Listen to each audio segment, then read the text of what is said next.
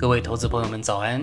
您现在正在收听的是 Investpresso，一个由转职用车频道为您提供的每日浓缩盘前投资讯息。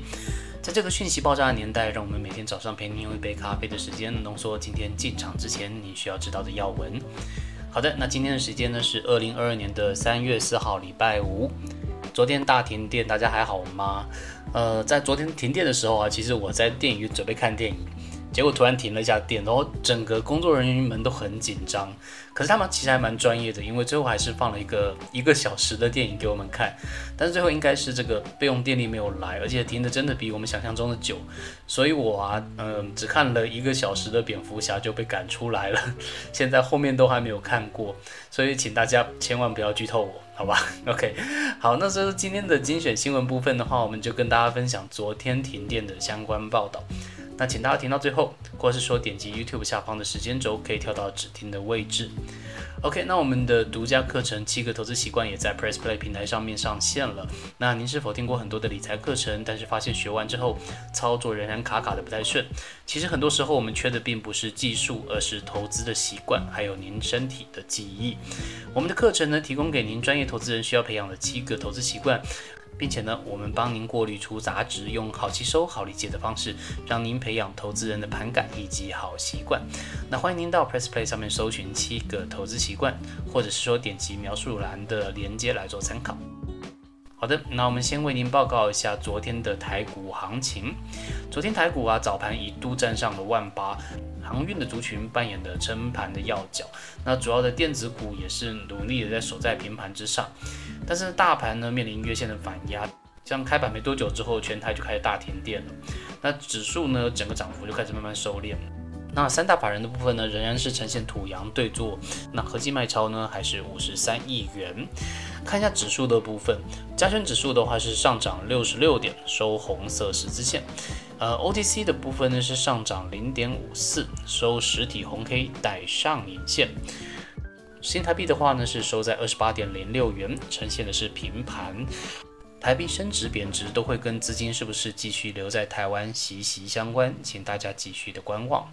好，那我们看一下族群的焦点，昨天涨得比较多的前三名分别是航运、电器电缆以及观光。那跌幅比较重的前三名呢，分别是玻璃陶瓷、纺织纤维以及汽车。成交比重的话呢，是以电子股最大，再来是航运，最后是钢铁。好的，那再来与您报告一下昨天晚上美股的部分。先跟您报告一下大局的一个情势。昨天晚上呢，基本上发生了几件事情，跟大家说一下。第一件事情是关于升息跟缩表。那联准会的鲍尔呢表示，联准会一定会在二零二二年升息，而且缩表。那下次的会议呢，他会确定缩表的进度，强调联准会应该尽早对于这个通膨采取行动。好的，这是第一件事情，会确定缩表。然后第二件事情就是关于俄国在国际的制裁的部分。那最新的消息是，加拿大宣布俄罗斯跟白俄罗斯在 WTO 的最惠国待遇。那美国呢跟欧盟呢是有意要跟进，而且要对俄国追加关税制裁。那拜登政府对普京的亲信呢也会实施签证限制。不过目前的话，美国还是比较反对禁止从俄罗斯进口石油的。好，第三件事情就是关于俄乌的局势。那俄乌呢，在白俄罗斯进行的第二轮的谈判已经结束了。那这双方呢，就建议人道主义的走廊达成了共识。那包含呢，向周围的平民提供食物跟药品啊，以及同意在走廊周边停火。那在这一次谈判里面呢，俄方觉得是有进展的，但是这个乌克兰呢，觉得是并没有符合他们的预期。呃，不过 anyway，双方还是同意要尽快召开第三次的谈判。我们看下指数的部分。昨天道琼工业指数呢是下跌九十六点，收黑 K 带上影线。纳斯达克指数呢是下跌两百一十四点，收黑 K，嗯，把前两天的涨幅又是掉了。好的，那费城半导体呢下跌七十六点，一样收实体的黑 K，又把前一天的涨幅给吃掉了。诶，为什么要说又嘞？哎，好吧，嗯，反正消息面主导的市场就涨一天跌一天，大家见怪不怪就是了。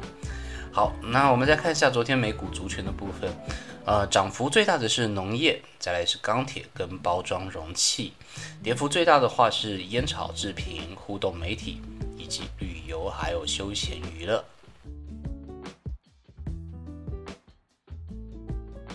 好的，那我们今天与您分享的新闻呢，是昨天大停电的相关报道。那我们帮您总结为原因跟影响这两个重点。好，那么先跟您报告一下原因。那昨天在上午九点，全台突然出现了毫无预警的大停电。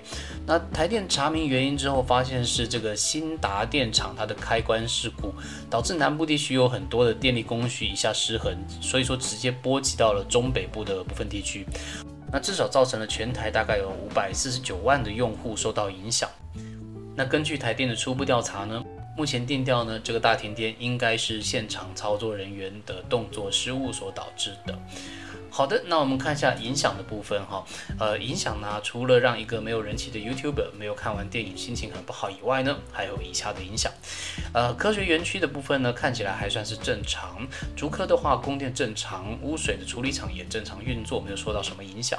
但是呢，在南科的话，是有部分的厂商受到了降压的影响。那金融业的部分呢，在昨天下午两点为止，还没有办法正常营运的金融机构，还有十一家左右。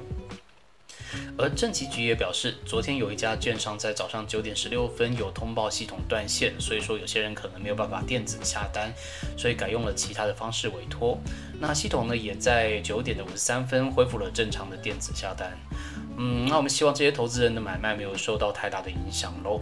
那劳动部也表示，因为这个停电没有办法工作的话，薪水要怎么算呢？那劳动部说，如果因为台电停电而停工休息的话，是不可以归责于劳资双方的。所以说工资要怎么发，还是要由劳资双方来协商。那意思呢，就是劳动部不会直接出面来去管理，要大家自己来去谈了。不过呢，如果是雇主要求劳工要待命的话呢，就必须要依法给付薪资。好，那现在呢，其实也很多声音说还没有到夏天就开始跳电那夏天要怎么办呢？呃，不过因为这一次的跳电，台电声称是因为是意外，所以说如果真的是意外的话，那台电可能要再加强一下管控跟训练了，因为台电近年来的意外已经发生蛮多次了哦。OK，好的，那以上是我们今天与您分享的盘前要闻内容呢，我们都是整理引用公开的资讯还有新闻，不做任何的买卖进出依据。如果您对我们的节目有任何的建议，欢迎留言告诉我们。好的，那再次祝您今天操作顺利，有个美好的一天以及一个美好的周末。我们下礼拜见，拜拜。